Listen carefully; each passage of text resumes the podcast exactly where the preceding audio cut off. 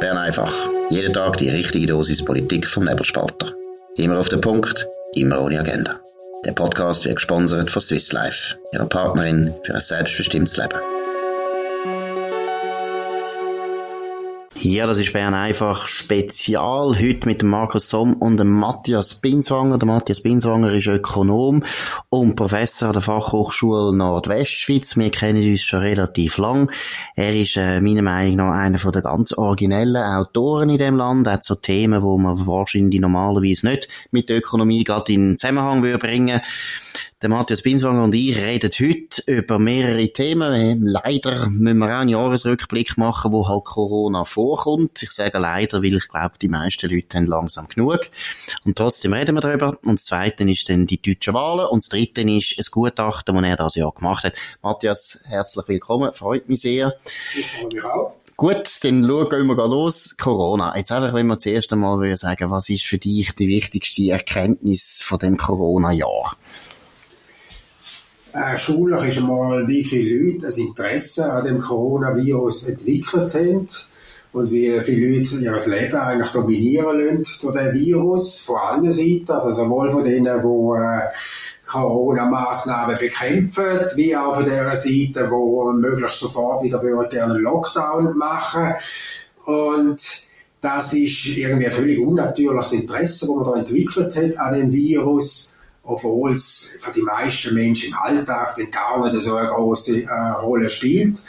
Aber das ist eigentlich für mich das Erstaunlichste an dem Ganzen, oder? Wie stark dass die öffentliche Debatte bestimmt, ist natürlich auch prägt der Presse, die ständig versucht, da wieder alle anzustacheln und immer auf Konfrontation ausgerichtet ist, weil man weiß, so gibt es auch Klicks. Aber würdest du sagen, das ist jetzt wirklich nur die Medien, weil letztlich ist natürlich schon so, wir haben konkrete Massnahmen, wo man natürlich dann merkt, eben, ob man jetzt eine Maske muss tragen oder ob es wieder einen Lockdown gibt, das hat es jetzt das Jahr nie gegeben, aber irgendwo, man kann ja dem Thema, ich meine, wenn man jetzt einfach Medien nicht mehr konsumieren man kann ihm nicht ausweichen, man hat das sonst im Alltag viel damit zu tun. Nein, man kann dem Thema nicht ausweichen, aber wenn man schaut, in der Schweiz sind wir mit relativ milden Massnahmen da durchgekommen, so stark ist es der Alltag den meisten Menschen, mit Ausnahme von den paar Wochen, wo man wirklich mal so etwas wie einen Lockdown hatte, gar nicht eingeschränkt gewesen aber man schaut da ständig in vorauseilendem Gehorsam quasi, was kommt jetzt als nächstes und wie kann ich jetzt meine Weihnachtsviertage verbringen zum Beispiel.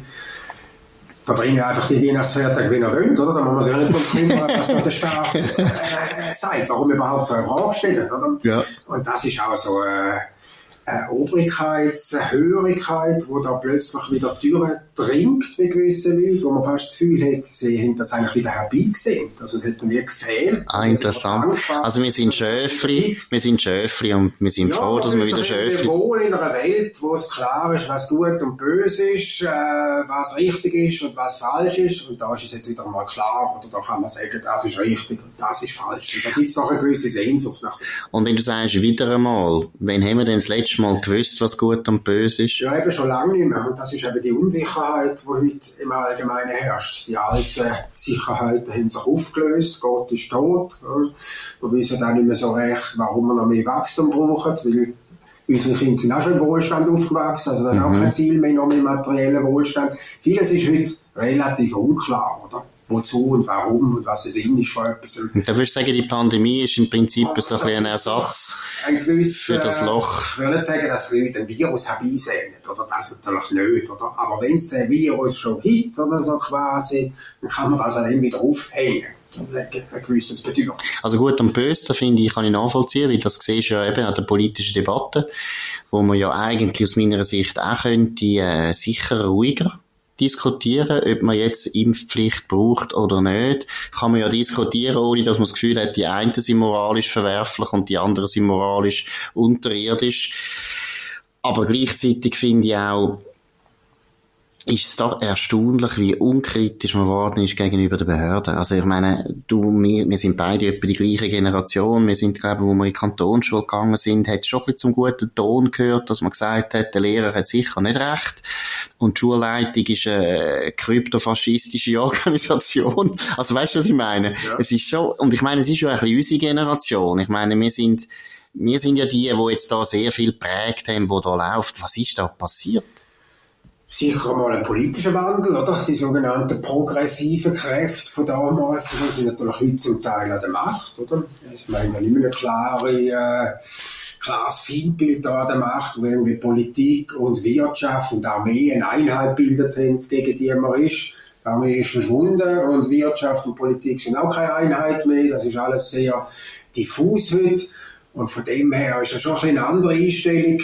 Und ich glaube, dass äh, Freiheit halt insgesamt für viele Menschen nicht so einen hohen Stellenwert hat. Das ist ein Schönwetterprojekt. Wenn gerade sonst alles stimmt, dann hätte man auch noch gerne Freiheit. Oder? Aber sobald es irgendwie ein schwierig wird, Situation oder Gefahr droht, ist eine Sicherheit wesentlich wichtig. Sicher, das ist jetzt eine bösartige, bösartige Aussage. Sicherheit, sondern auch Bequemlichkeit. Und ich finde das absolut legitim. Aber ich das gar nicht äh, beurteilen. Oder? Wenn die Mehrheit der Menschen so denkt, dann ist das okay. Oder? Dann ist das in einer Demokratie ist halt Sicherheit ein wichtiger Wert. Aber ich meine, Freiheit, wenn man jetzt sagt, nehmen wir jetzt mal die Schweiz, 19. Jahrhundert, liberale Bewegung, da ist ja schon um Freiheit gegangen. Und der Wohlstand ist damals sehr viel kleiner gewesen. Also den Leuten ist nie so gut gegangen wie uns. Warum haben denn die so sich eingesetzt für Freiheit und gilt ja nicht nur für die Schweiz, das ist jetzt allgemein im 19. Jahrhundert. Natürlich, äh, erstens mal, man hat nicht viel zu verlieren gehabt mhm. von vielen Leuten. Die meisten nicht im Wohlstand gelebt. Und zweitens wird das, was viel klarer ist, klarer ist, was die Unfreiheit einschränkt. Oder das sind quasi physische Eben, ich, ich, glaube, da, wo du sagst, gilt einfach, ja. Die Beschränkungen nicht mehr so physisch ja, ja. fassbar. Die Beschränkungen sind irgendwelche Gesetze, irgendwelche Maßnahmen, irgendwelche Überwachungen, die es gibt digital. Aber das ist alles nicht mehr so klar. Es ist auch nicht klar, von wem das kommt, wer das macht. Das ist alles sehr, sehr diffus. Also eben, ich glaube, es ist einfach auf sehr hohem Niveau, oder? Wir haben natürlich wahnsinnig viel Freiheiten, nicht nur jetzt was äh, unsere gesetzliche Freiheiten betrifft, sondern eben auch, wie soll man sagen, kulturell, sozial, sexuell, alles da, wo die 68er dann auch noch gebracht haben. Wir haben so eine unglaubliche Deregulierung erlebt, dass vielleicht auch so ist, dass die Leute äh, sogar eher ja, wie soll ich sagen, bereit sind für einen gewissen Backlash. Ja, weil ja. es ist ja auch eine gewisse Überforderung so viel Freiheit. Ich meine, ich habe das 19. Jahrhundert erlebt, aber äh, äh, erwähnt nicht erlebt. Aber wenn man dort schaut, was sie unter Freiheit verstanden haben, das ist natürlich dort wirklich nur die politische Freiheit gewesen. Es hat immer noch Kirche gegeben, es hat Familie gegeben, es hat das Patriarchat gegeben. Man ist natürlich nie so frei gewesen wie wir eigentlich jetzt und wir sind fast ein kleiner Wüste. Ja, nein, ich glaube, Menschen äh, erkämpfen sich immer gewisse Freiheit und gleichzeitig schränken sie die Freiheit an einem anderen Ort wieder ein. Oder? Wir sind heute natürlich in gewissen Bereichen völlig frei, oder was früher ein Skandal war. Wenn irgendjemand schwul ist, irgendeine sexuelle Ausrichtung hat, dann kann ich heute gerade im ersten Satz jemandem sagen, völlig okay, mhm. oder? Aber wenn ich irgendwie äh, eine rassistische Bemerkung mache heute, dann ist das mein Tod, oder? Mhm. Und das heißt, man hat einfach Freiheit jetzt an anderer Stelle wieder eingeschränkt, oder? Und ich glaube, es gibt nie einen Zustand, wo die Menschen völlig frei sind, oder? Weil damit, dass man Freiheit in gewissen Bereichen kämpft, schränkt man sie immer an anderen Orten auch wieder ein und das sind letztlich Aber wieso eigentlich? Phänomen, was man, was als frei äh, akzeptiert wird in einem Moment und wo man das Gefühl hat, das muss eingeschränkt werden. Aber wieso eigentlich? Oder ich meine, jetzt bei uns würde ich jetzt behaupten, in unserer Gegenwart, eben da tut man nachher Sachen einschränken, wo man muss sagen, da macht eben, was du vorher gesagt hast, eben man macht eine rassistische Bemerkung und das ist der soziale Tod ist eigentlich ein bisschen überzogen, oder? Ist eigentlich überzogen. Das ist schon extreme. Ich glaube, das hängt zu mit einer Daueroptimierung. Wir versuchen, oder schon lange, ja, unseren ja, Produktionsprozess, Wirtschaft zu optimieren, aber das hat immer mehr übergriffen auf den sozialen Bereich. Wir wollen auch eine sozial optimierte Gesellschaft haben. Oder? Und da soll alles verschwinden, was irgendwie nicht gut ist. Oder? Also da soll es keinen äh, Rassismus geben, da sollte niemand irgendwie benachteiligt werden aufgrund von seiner äh, sexuellen Orientierung, aufgrund äh, von seiner Herkunft und so weiter. Und in dem Bemühen, das zu optimieren, schränken wir aber Freiheit in ganz vielen Bereichen nachher auch wieder ein und machen das Leben auch wieder äh, unattraktiver in ganz vielen Bereichen. Also das finde ich interessant, aber gleichzeitig würde ich jetzt noch ein bisschen These wagen ist es nicht auch ein bisschen eine Ersatzhandlung von einem Establishment, wo eben sehr viel erreicht hat? Du hast gesagt, selber ein progressives Establishment ist und gewisse Probleme nicht hätte können lösen, wo sie zwar gern gelöst hätten. Und auf eine Art lenken es auch ein bisschen ab. Also ich meine, soziale Ungleichheit ist sicher eines der grossen Themen gewesen, von jedem, wo in unserer Jugend links geworden ist, oder? Wo ihm gesagt hat, das ist nicht recht, dass es arme Leute gibt und reiche Leute. Und jetzt ein paar Jahrzehnte später merken wir, soziale Ungleichheit ist eigentlich immer noch gross, hat vielleicht sogar zugenommen, kann man lange diskutieren, hat es zugenommen oder nicht. Es ist auch gross weltweit, nach wie vor gross, auch wenn China aufgestiegen ist, ist es immer noch gross. Aber irgendwo ist man auch ein bisschen, wie soll man sagen, pessimistisch worden. Man kann es nicht so leicht lösen, wie man gemeint hat. Und kann es nicht sein, dass die gleichen progressiven Kreise ein wahnsinniges Bedürfnis haben, einfach eine neue Frontier aufzutun, wo sie, ich sage jetzt einmal, leichte Sieg können erringen. Eben, zum Beispiel Rassismus aus meiner Sicht ist, wenn du den Zustand im Westen anschaust, ist Rassismus noch nie so klein gewesen in unserer Weltgeschichte, die letzten 2000 Jahre, wie jetzt. Aber dort hat man das Gefühl, das sind riesen Themen aber man kann mit dem auch ein bisschen ablenken von Sachen, die man einfach nicht in den Griff bekommt. Das ist völlig richtig, oder? Äh, zunächst einmal, es hat noch gar nie eine Gesellschaft wo es keine Ungleichheit gibt, oder? Und das werden wir auch nie anbringen, oder? Es wird immer eine gewisse Ungleichheit äh, geben. Und die Frage ist, inwieweit man die beseitigen will und was Konsequenzen sind. Und das ist dann am Schluss ja eine politische Frage, oder?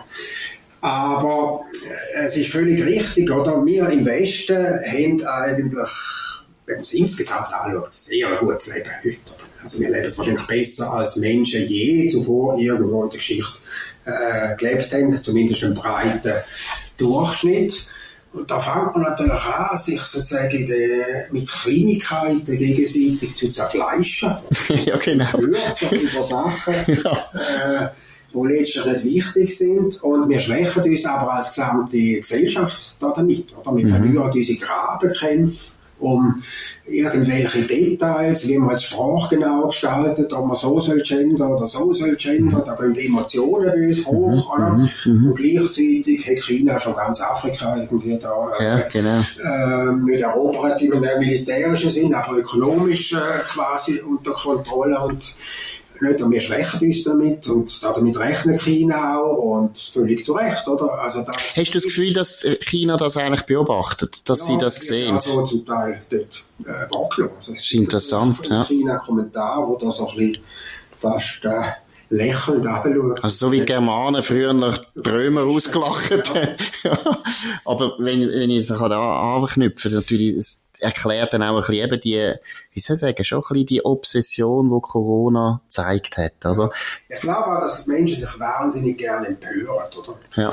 Und da ist ein riesen Empörungspotenzial brachgelegen, oder? Weil ich noch darauf gewartet hat, bis man endlich einmal sich wieder empören kann. Und das ist wirklich etwas, was Menschen, ähm, irgendwie gerne macht. Und ich glaube, man hat auch Freude. ausleben in dieser, ja. äh, dieser Corona-Pandemie und man kann sagen, eben auch wieder, das ist richtig und das ist falsch und unmöglich oder auf dieser Seite. Ja, und man kann auch wieder mal, und, und man kann auch wieder mal auf Minderheiten einhacken mit gutem Gewissen, ja, genau, oder? Gewissen, also, ich meine, was, was sich ein Ungeimpfter heute muss angehören, oder? Genau, die, auf die kann man jetzt zu Recht politisch korrekt böse sein, oder? Weil das sind Unmenschen, die wollen uns alle quasi in einen Zustand bringen, oder? wo äh, der Coronavirus nicht mehr verschwindet und das alles nur aus bösem Willen, weil jeder, der einen guten Willen hat, glaubt an der Wissenschaft und die sagt, man soll sich impfen. Also, das zeigt ja auch schon, dass das auch gesellschaftlich völlig gemacht ist, was man diskriminiert und was man nicht mhm. diskriminiert. Und wir haben jetzt so einfach eine andere Gruppe und andere werden dafür nicht mehr diskriminiert. Und ja, Menschen wollen das irgendwie auch, so, so Gruppen, wo man kann sagen, die, das ist die richtige Seite und das ist die falsche Seite. Und das ist wahrscheinlich in der letzten Zeit so ein bisschen verschwunden, eben das diffuse Gesellschaftsbild von Corona ermöglicht es jetzt wieder klar zu sagen, hast du und böse. Hast du das Gefühl, das geht jetzt wieder vorbei, sobald die Pandemie vorbei ist und dann werden wir wieder so sein wie vorher? Oder glaubst du, die zwei Jahre Pandemie tun uns verändern? Ich glaube, das geht alles wieder vorbei. Sobald der Virus weg ist, interessiert das niemand mehr. Und dann werden andere Themen äh, dominieren. Aber das Empörungspotenzial zum Beispiel. Es wird sich verlagern auf andere. Ah, dann gibt es ein neues äh, Empörungsthema, ja. Und irgendwie nach fünf Jahren kann man sich nicht einmal mehr recht erinnern, warum man sich da eigentlich äh, empört hat. Schon mit allen diesen Sachen, so weiß man nicht einmal mehr genau, was ist da überhaupt für ein Virus. Gut, vielleicht kommt ja die nächste ja, Pandemie, Gott sei genau. Dank. Wir dermaßen mit sozialen Medien zugedeckt werden täglich, dass wir überhaupt kein langfristiges Gefühl haben für Entwicklungen. Also im Moment zum Beispiel, sagen wir wieder Schweiz oder da ganz schlimm oder unsere Dinge steigen, unsere Zahlen im Unterschied zu Österreich und Deutschland, wo der schon abbremst haben. Das ist ja völliger Unsinn. Wir sind einfach ein bisschen verzögert. Oder? Wir machen einfach die gleiche Bewegung mit. Sie haben jetzt auch etwa den Peak erreicht, wenn man die neuesten Zahlen anschaut. Es geht schon zurück. Genau. im Unterschied zu Österreich ohne Lockdown und wieder mit milderen Maßnahmen. Das heißt, eigentlich muss man froh sein, dass man in der Schweiz ist und nicht in den Ländern, wo äh, strenge Maßnahmen getroffen haben, wie es ist gar nicht besser gelaufen. Im Gegenteil, Österreich hat noch mehr äh, Fälle wieder gehabt. Wieso haben wir die Politik gemacht, die wir gemacht haben, eben ein bisschen, eigentlich liberaler ja, unter dem Strich. Nur in unserem System, oder? Das liegt mhm. nicht an den Politikern. Wenn die in der gleichen Situation wären wie in Deutschland oder Österreich, würden sie unter einem öffentlichen Druck also genau das Gleiche machen. Das ist einfach unser System wo es nicht ermöglicht, dass man so schnell reinfährt mit Massnahmen gegen den Willen der Bürger, weil man muss damit rechnen, dass man später dafür mal gerade stehen. Es gibt eben Referenden. Auch der Bundesrat muss sich schon mal einigen unter sich, oder? Das ist auch schon mal ein erster Faktor, der es bremst. Und darum sind wir in unserem System nicht darauf ausgerichtet, so schnell mit irgendwelchen drastischen Maßnahmen reinzufahren. Gut, das bringt mir jetzt gerade so eine Regierung, die wahrscheinlich ein bisschen mehr kann, äh, durchregieren, wie das die Deutschen auch noch relativ gern sagen. Das finde ich auch so etwas Schönes, dass das in Deutschland sogar ein positives Wort ist, oder? Durchregieren ist eigentlich positiv konnotiert. Es gibt eine neue deutsche Bundesregierung nach 16 Jahren Angela Merkel. Das hätte man ja fast nicht mehr sich vorstellen dass die irgendwann eigentlich aufhört das Kabinett Olaf Scholz ist jetzt im Amt. Was sind so deine, deine Gedanken dazu? Ich glaube, Deutschland wird gleich ein bisschen schweizerischer jetzt durch die Regierung, weil auf eine Art auch eine gewisse Konkordanz jetzt aufgezwungen ist. Weil jetzt auch die FDP, die Grünen und die SPD in der Regierung drin sind und die Liberalen, also die FDP und die Grünen doch ziemlich unterschiedliche äh, Meinungen haben. Das heißt, da muss man sich äh, doch überlegen, was da jetzt tatsächlich dann gilt. Zwar ist die CDU, die äh, große Partei, nicht dabei, aber die hat unter der Merkel auch lange vergessen, für was sie eigentlich steht. Insofern nimmt die keine andere Meinung ein, die jetzt draussen wäre oder da drin wäre mit den drei Parteien, die jetzt beteiligt sind. Und ich glaube, dass insgesamt dass sich sehr vieles ausbremsen wird. Also mit grossen Worten oder äh, den äh, Fortschritt wagen. Das ist, glaube ich, der Begriff jetzt, der Slogan von der Regierung. Aber da wird wahrscheinlich am Schluss darauf rauslaufen, darauf rauslaufen dass man ein bisschen mehr Digitalisierung macht. Und das ist dann der Fortschritt wagen. Wobei, das ist ja auch nicht etwas, was der Staat so leicht kann beeinflussen, wie man das gerne will, oder? Also, meine, die Deutschen ja, haben ähnlich. Nicht, aber ich habe natürlich Geld für das ausgeben. Ja, ja, aber das ändert nicht viel, oder? Das ändert ja, Das ist letztlich auch, was die Grünen fordern. Im Wesentlichen heisst das einfach viel Geld für Umweltprojekte, für Innova äh, grüne Innovationen ausgeben. In der Meinung, das funktioniert so wie ein Automat. Also wenn man oben viel Geld rausrührt, dann kommt unten sehr viel grüne Maßnahmen raus und sehr viel Klimaneutralität das ist natürlich dort auch nicht so einfach. Hm. Gut, du hast gesagt. Andererseits, also das haben natürlich, äh, FDP hat auch ein sehr simples Weltbild, quasi weniger Geld der Staat ausgeht, umso besser ist es, oder? Das kann man, ist so natürlich auch, äh, Aber hast du das Gefühl, auf dem Niveau, aber hast du das Gefühl, auf dem hohen Niveau, wo die deutschen Staatsfinanzen sind, bringt es vielleicht schon etwas, wenn man mal ein bisschen zurückfahren würde? Nicht unbedingt. Es kommt immer darauf an, für was man Geld ausgibt, unter welchen äh, Bedingungen und in welcher wirtschaftlichen Situation. Ich meine, klar, jetzt auch in Corona hat Deutschland ein paar äh, unsinnige äh, Maßnahmen getroffen, zum Beispiel auch, dass man die Mehrwertsteuer da kurzfristig gesenkt hat und damit natürlich den Konsum ankurbeln. So etwas funktioniert natürlich nicht, aber da geht es auch einfach darum, dass man etwas macht und quasi zeigt, dass man aktiv ist. Das ist halt dort wesentlich wichtiger noch wie in der Schweiz, weil eben die Regierung sich ständig beweisen muss. Im Unterschied zu da erwarten wir das gar nicht, dass die Regierung ständig... Im Gegenteil, wir werden ja, wir werden ja eher starkköpfig, wenn sie zu viel machen, oder? Und, aber ich glaube, dass wir gar nicht so viel äh, revolutionäre Sachen jetzt müssen erwarten aus Deutschland. Und man hat ja damals gesagt, von Tony Blair, oder? Er sei Maggie Thatcher in Hosen. Oder? Und vielleicht analog kann man dann vom Olaf Scholz noch sagen, er sei Angela Merkel in Krawatte.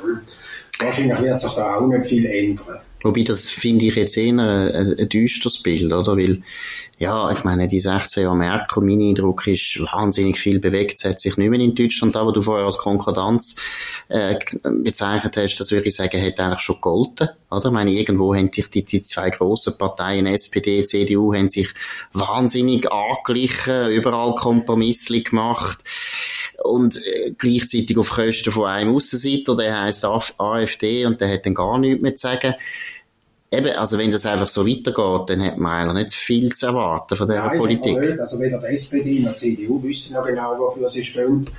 Und nach den paar Jahren Regierung jetzt, Ampelkoalition, wissen wahrscheinlich auch die FDP und die Grünen nicht mehr, wofür sie genau äh, Meinst du, können sich die das leisten? Können sich die das leisten? Ist für sie nicht ein bisschen, ein bisschen prekär? Können sich das nicht leisten. Es wird auch Teile in den Parteien geben, die dann wieder äh, sich dagegen wenden und mhm. äh, fordern werden dass man sich auf den Kern äh, zurückbesinnt. Aber das sieht man ja schon an den Aussagen von den äh, Politikern, oder? Zum Beispiel von Christian Lindner vor ein paar Wochen noch gesagt hat, der Olaf Scholz hätte desaströse Finanzpolitik äh, betrieben und nach der Wahl hat er bereits gesagt, er hätte vorausschauende Finanzpolitik betrieben. Gut, aber das verstehen wir. Äh, aber das verstehen wir. Also, meine, jetzt ist das... hat auch schon gesagt, oder, ja, man sollte nicht eine zu hohe CO2-Steuer machen, weil äh, das ist ja dann nicht äh, durchsetzbar. Also man sieht schon die Äußerungen, es geht auf Kompromiss zu. Gut, ich finde, jetzt ist mal jetzt verbal. Jetzt müssen wir mal schauen. Ich verstehe jetzt das noch, dass der Lindner jetzt gefunden hat, ja, jetzt kann ich nicht wieder am Scholz wieder dann Karren fahren und der Habeck auch, das finde ich jetzt nicht so schlimm. Aber ich finde es auch nicht schlimm, ich finde es natürlich. Also ich würde wahrscheinlich nichts anderes machen, wenn ich in dieser Situation wäre. Das ist normal, oder? Aber es zeigt einfach, man ist zu Kompromiss in dieser Situation. Ja, aber ich, ja, das stimmt, aber gleichzeitig habe ich das Gefühl, oder? Ich meine, wo haben die Grünen? Wie viel Prozent? Ich glaube, etwa 15, wenn es mir recht ist oder so wenn du da vier Prozent verlierst, ist das für dich schon ein Rechtsproblem. Und ich glaube, die zwei grossen Volksparteien haben jetzt schon 20 Jahre lang können irgendwie so tun, als würden sie gar nie Wähler verlieren, oder? Und, und, und ich habe ein das Gefühl, dass die FDP und die Grünen schneller merken, wenn bei ihrer Klientel eine gewisse Unruhe da ist. Ja, wir werden es sehen. Oder? Genau, wir werden es sehen. Also ich glaube ja sowieso, dass die SPD eigentlich eher ein interessantes Thema ist. Weil letztlich glaube ich, dass die SPD ähnlich wie zum Beispiel Demokraten in Amerika auch einen Kern hat von Aktivisten, der ziemlich links geworden ist, wo ein Olaf Scholz eigentlich nicht gut findet und Olaf Scholz ist eindeutig so ein bisschen Technokrat, eben wirklich Merkel-mässig, einfach, der will an der Macht sein und der will ein paar Sachen durchbringen. Und ich habe ein bisschen so das Gefühl, dass die linke SPD, die es jetzt doch auch gibt, die eben schon noch das Leben schwer machen ja, die wissen natürlich nicht mehr so recht, wofür sie stehen, die SPD. Oder jetzt durch wie du gerade gesagt hast, es gibt zwei Richtungen. Eine ist so die alte, traditionelle Arbeiterpartei. Das Klientel bricht aber weg, weil der traditionelle Arbeiter gibt es so nicht mehr und fühlt sich auch nicht mehr vertreten unbedingt von dieser mhm. äh, Partei. Und auf der anderen Seite haben wir so bösartig gesagt, die Salonlinken, oder? aus der Stadt, oder? Wo da irgendwie ein bisschen richtig grün gehen, Lifestyle und für das Gute, was immer das dann ist, oder? Und das ist natürlich ein gewisser Riss da drin, wo man ja andere Länder auch hat, oder? Und wenn man das ständig mal schon parteiintern mit Kompromiss sozusagen übertünchen, dann kommt es eben so raus, wie es überall rauskommt in der SPD heute. Man weiß dann nicht mehr so recht, was die Partei eigentlich will und wo sie noch eine eigenständige Meinung überhaupt hat. Gut, sie hat jetzt den Mindestlohn auf 12 Euro festgelegt. Oder? Und damit hat sie ja immerhin mal bewiesen. Hat ja, hat sie ein bisschen Ruhe für ein paar Zeit, ja. Jetzt noch ein ganz anderes Thema. Ich habe es erwähnt, du bist ein Professor und ihr habt anscheinend dieses Jahr einen guten Auftrag bekommen vom Bauernverband, nämlich ein Gutachten zu machen zur sogenannten Massentierhaltungsinitiative. In dem Sinn bist du natürlich jetzt noch nicht mehr richtig frei, du bist jetzt befangen. Aber was, was muss man jetzt, ich weiss, wie du bist, äh, selbst wenn du jetzt den Auftrag nicht hättest, wirst du ja wahrscheinlich die gleiche Meinung vertreten. Was sind so die wichtige Erkenntnis. Was ist nicht gut an dieser Initiative? Weil auf den ersten Blick, Kopfdeckel, wer ist dafür, dass Tiere schlecht behandelt werden? Ja, genau. Also man muss das in einem Kontext sehen, einer von mehreren Initiativen, die wir jetzt kennt. Wir haben ja vorher die Trinkwasserinitiative gehabt, Pestizidinitiative, Und jetzt haben wir die äh, Massentierhaltungsinitiative. Zunächst sind das alles einmal berechtigte Anliegen. Oder? Wer will nicht sauberes Trinkwasser haben, wer will nicht eine möglichst pestizidfreie Nahrung haben und wer will, dass man da eine Massentierhaltung hat. Also das ist durchaus einmal verständlich, die drei äh, Initiativen. Was man sich aber zu wenig überlegt, sind die Konsequenzen von solchen Massnahmen. Das heißt natürlich, wir machen in der Schweiz eigentlich die landwirtschaftliche Produktion immer schwieriger. Das heißt, wir machen ständig neue Auflagen der Bauern und bieten dann auf der anderen Seite aber keinen äh, Anreiz zu einer Umstellung auf die Produktion. Das heißt, sie haben nicht mehr davon. Oder? Und zum Beispiel, wenn ein Landwirt auf Bio umstellt, dann erhöht, erhöht das zwar zu einem grossen Teil die Marge nachher im Lebensmittelhandel, deshalb haben wir auch sehr viel höhere Preis für Bio-Lebensmittel, aber der Bauer selber, für den sinkt die Marge. Er hat zwar absolut ein bisschen mehr, aber er hat eine geringere Marge bei den meisten Produkten, wenn er ein Bioprodukt produziert, wenn er konventionell produziert. Und unter solchen Bedingungen kann man natürlich nicht Begeisterung erwarten äh, von Bauern für weitere Einschränkungen, wenn für sie das die Situation finanziell nur immer schwieriger macht. Und dann kommt ein zweites ganz entscheidendes Problem dazu, dass wir eigentlich in der Schweiz immer mehr so eine idyllische Heidelandschaft schaffen auf die Art. Das heißt, da werden unter ganz fantastischen ökologischen Bedingungen Lebensmittel produziert, wo am Tierwohl Sorge getragen wird. Am Schluss schlachten wir wahrscheinlich Tier gar nicht mehr, sondern wir haben nur noch Hühner, die Eier äh, legen und nur noch Milchkühe und Fleisch, den wir dann importieren. Und verkaufen dann die Produkte relativ teuer an ein paar Prozent von der Bevölkerung, die bereit ist, die hohen Preise zu zahlen. Wunderbar, wir haben auch keine Umweltprobleme in der Schweiz in der Landwirtschaft. Und die restlichen Lebensmittel werden dann alle aus dem Ausland importiert, also die restlichen 90 oder noch mehr Prozent, wo dann natürlich unter weniger idyllischen Proze äh, Bedingungen produziert wird. Aber das sehen wir ja nicht direkt und darum ist das dann auch nicht so wichtig. Oder das ist die grosse Gefahr, die man da hat. Und dann ist natürlich auch die ganze Versorgungssicherheit, wo eigentlich der wesentliche Grund ist, wieso man überhaupt Landwirtschaft in der Schweiz erhalten. Von der kann dann natürlich auch keine Rede mehr sein. Nachher und das sind die ganzen Zusammenhänge, oder?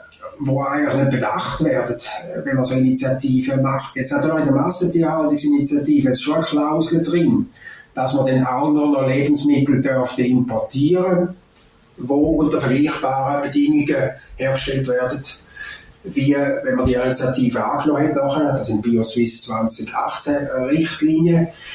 Wie man das allerdings umsetzt, ist völlig unklar. Ob das schon mal WTO-kompatibel ist, ist nicht klar. Das Zweite ist, wie kontrolliert man das? Macht man denn irgendwelche Labels, Zertifikate? Wie werden die nachher kontrolliert im Ausland? Weil die Bestimmungen gibt es nicht gleich im Ausland. Die Bio Swiss 2018 Richtlinien, das sind ganz spezifisch Schweizer Richtlinien. Also da kommen natürlich Probleme auf uns zu, wo man sich so überhaupt nicht überlegt hat. Und notabene ist es eine Initiative, die wahrscheinlich genau von Kreisen unterstützt wird, die normalerweise finden, der EU ist sehr gut und wir wollen eigentlich die Schweiz integrieren in die EU. Also, wenn es das käme, gäbe das auch ein Gestürm mit der EU, oder? Das ist sowieso nicht mehr möglich unter diesen Bedingungen. Und dann muss man einfach noch sehen, was wir in der Schweiz Massentierhaltung nennen. Das ist natürlich im Ausland ein Kleinbetrieb, oder?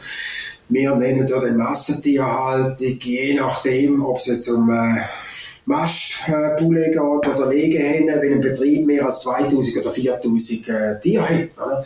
Das gibt es im Ausland kaum. Oder bei uns ist ein Großbetrieb, dann irgendwie die grössten sind so etwa 18, 20.000.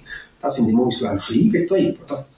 Aber, äh, aber sag mal, irgendwo habe ich gleich das Gefühl, eben, wir haben es schon gesehen bei den Pestiziden die ist zwar klar, die sind alle klar abgelehnt worden, aber da ist es nicht um Tier gegangen. Jetzt haben wir noch Tiere, oder? Das ist noch emotionaler, noch viel emotionaler. Nicht mehr nur Wasser, sondern es geht um Tier. Gibt es keinen irgendwie guten Kompromiss, wo man kann sagen, wir können Tierhaltung wirklich äh, irgendwo noch tierfreundlicher machen und trotzdem können Bauern richtig gut verdienen dran. Gibt es da keine Lösung? Da gibt es sicher Lösungen, aber die gibt es nur, wenn man das gesamthaft anschaut. Das heißt, man kann einfach nur die Landwirtschaft isoliert betrachten und dann Maßnahmen treffen, sagen wir den gesamten Ernährungssektor eigentlich mit einbeziehen. Das heißt auch der Handel. Hm. Und welche Preis kommen die Bauern über für ihre Produkte? Und solange die Bauern nicht den richtigen Preis bekommen für ihre Produkte, funktioniert das nicht. Und das funktioniert deshalb nicht, weil dort der Markt äh, charakterisiert ist durch eine extreme Marktmacht auf der Nachfrageseite. Das heißt, sehr viele kleine Anbieter, stehen ein paar ganz große also zwei, gro zwei große dann. Jetzt noch ein paar mhm. mehr. Aber in keinem Land ist eigentlich die Konzentration dermaßen groß wie der Schweiz. Mhm. Also die Marktmacht ist bei uns noch speziell groß. Und das ist klar, unter solchen Marktbedingungen werden immer zu tiefe Preise gezahlt. Oder? Und darum muss man da auch eine Lösung finden, wie man das Problem äh, übergeht, eben dass Bauern einen fairen Preis überkommen. Und wenn man da eine Gesamtlösung findet, oder? Und auch den Lebensmittelhandel mit einbezieht, dann ist das schon möglich. Aber solange natürlich die Schweizer Freiland-Eier da zwar verkauft werden, daneben aber die billigen Importeier sind, die wesentlich billiger sind und die direkt daneben stehen in der Migros Coop, kann man nicht erwarten, dass Konsumenten da mhm. freudig sich auf die Freilandeier stützen. Das heißt, da ist auch der Handel gefragt, muss der überhaupt noch diese Arten von Importeier anbieten? Bei der Schweiz verarmt kein einziger Haushalt, wenn er jetzt äh, noch Freilandeier kaufen kann, das macht ein paar Franken aus im Monat. Wobei es ist schon eine soziale Frage, oder? Le Lebensmittelpreis. Ja, ja, ja, ja, aber ich meine grundsätzlich Lebensmittelpreise sind schon etwas Wichtiges, wo, sagen wir jetzt Leute, die ärmer sind, sicher mehr betrifft und, und deshalb stimmen sie ja dann auch so ab, oder? Die Situation noch nie so gut in der Schweiz wie heute. Also man hat noch nie dermaßen wenig Geld ausgegeben für, für Lebensmittel. Lebensmittel ja. Weil wir haben immer kleineren mhm. Prozentsatz für unser Einkommen. Für also man könnte sagen, wenn man zurück... Ja. Und wenn wir wirklich viel Geld sparen, sparen wir besser an anderen Orten. Mhm, mh. Und natürlich die gleichen Leute, die da sich ärgern, dass irgendwie das Joghurt sehr teurer geworden ist, was sie vielleicht ein paar Franken im Monat kostet, oder am Abend dann irgendwo ins Restaurant gehen, gehen essen, oder? Da locker mal 100 Franken ausgehen, jemand einladen, ist das gleich, oder? Also das ist auch ein sogenanntes Mental Accounting, das heißt man hat unterschiedliche Schubladen im Kion und je nachdem, wofür man das Geld ausgibt, hat es einen ganz anderen Stellenwert. Und einen hohen Stellenwert hat es eben dort, wo man täglich mit dem Preis konfrontiert wird. Und das ist im Lebensmittelbereich der Fall. Da macht ja der ganze Lebensmittelhandel macht ständig Werbung über den Preis. Mhm. Darum sind Konsumenten da sehr sensibel für den mhm. Preis. Sehr, Was eigentlich ir irrational ist auf eine Art, Irrational. Oder? Und dann auch noch, dass man ständig auch noch direkt dafür zahlt. Und dann ist der Trainingsschmerz vom Geld relativ groß, wenn man äh, unmittelbar dafür zahlt. Sachen, die am Ende vom Monat vom Konto ja. abgebucht werden, da ist der Trainingsschmerz nicht so groß. Also vor allem bei den Steuern, wo man noch, wo man dreimal muss zahlen pro Jahr, ist der Trainingsschmerz, das ist ein wunderschöner Ausdruck, Trainingsschmerz, super. Matthias Binswanger, danke vielmals für das Gespräch. Jetzt haben wir viel über Lebensmittel geredet, es ist Festtag, alle Leute sollten jetzt gute Freilandeier verspeisen und gutes Freilandfleisch und so weiter. Nicht zu viel. Wir wissen, wie das sonst im Januar rauskommt. Aber in dem Sinne danke vielmals für deinen Besuch. Danke fürs Gespräch. Und wir wünschen uns und allen ein gutes neues Jahr. Bis bald. Das war auf dem neberspalter.ch. Macht's gut und danke für die Aufmerksamkeit. Wir auch noch für alle ein gutes neues Jahr. Sehr gut. Danke vielmals. Flexibel, effizient und zuverlässig. Stückgutware mit Gietzenlander transportieren und profitieren.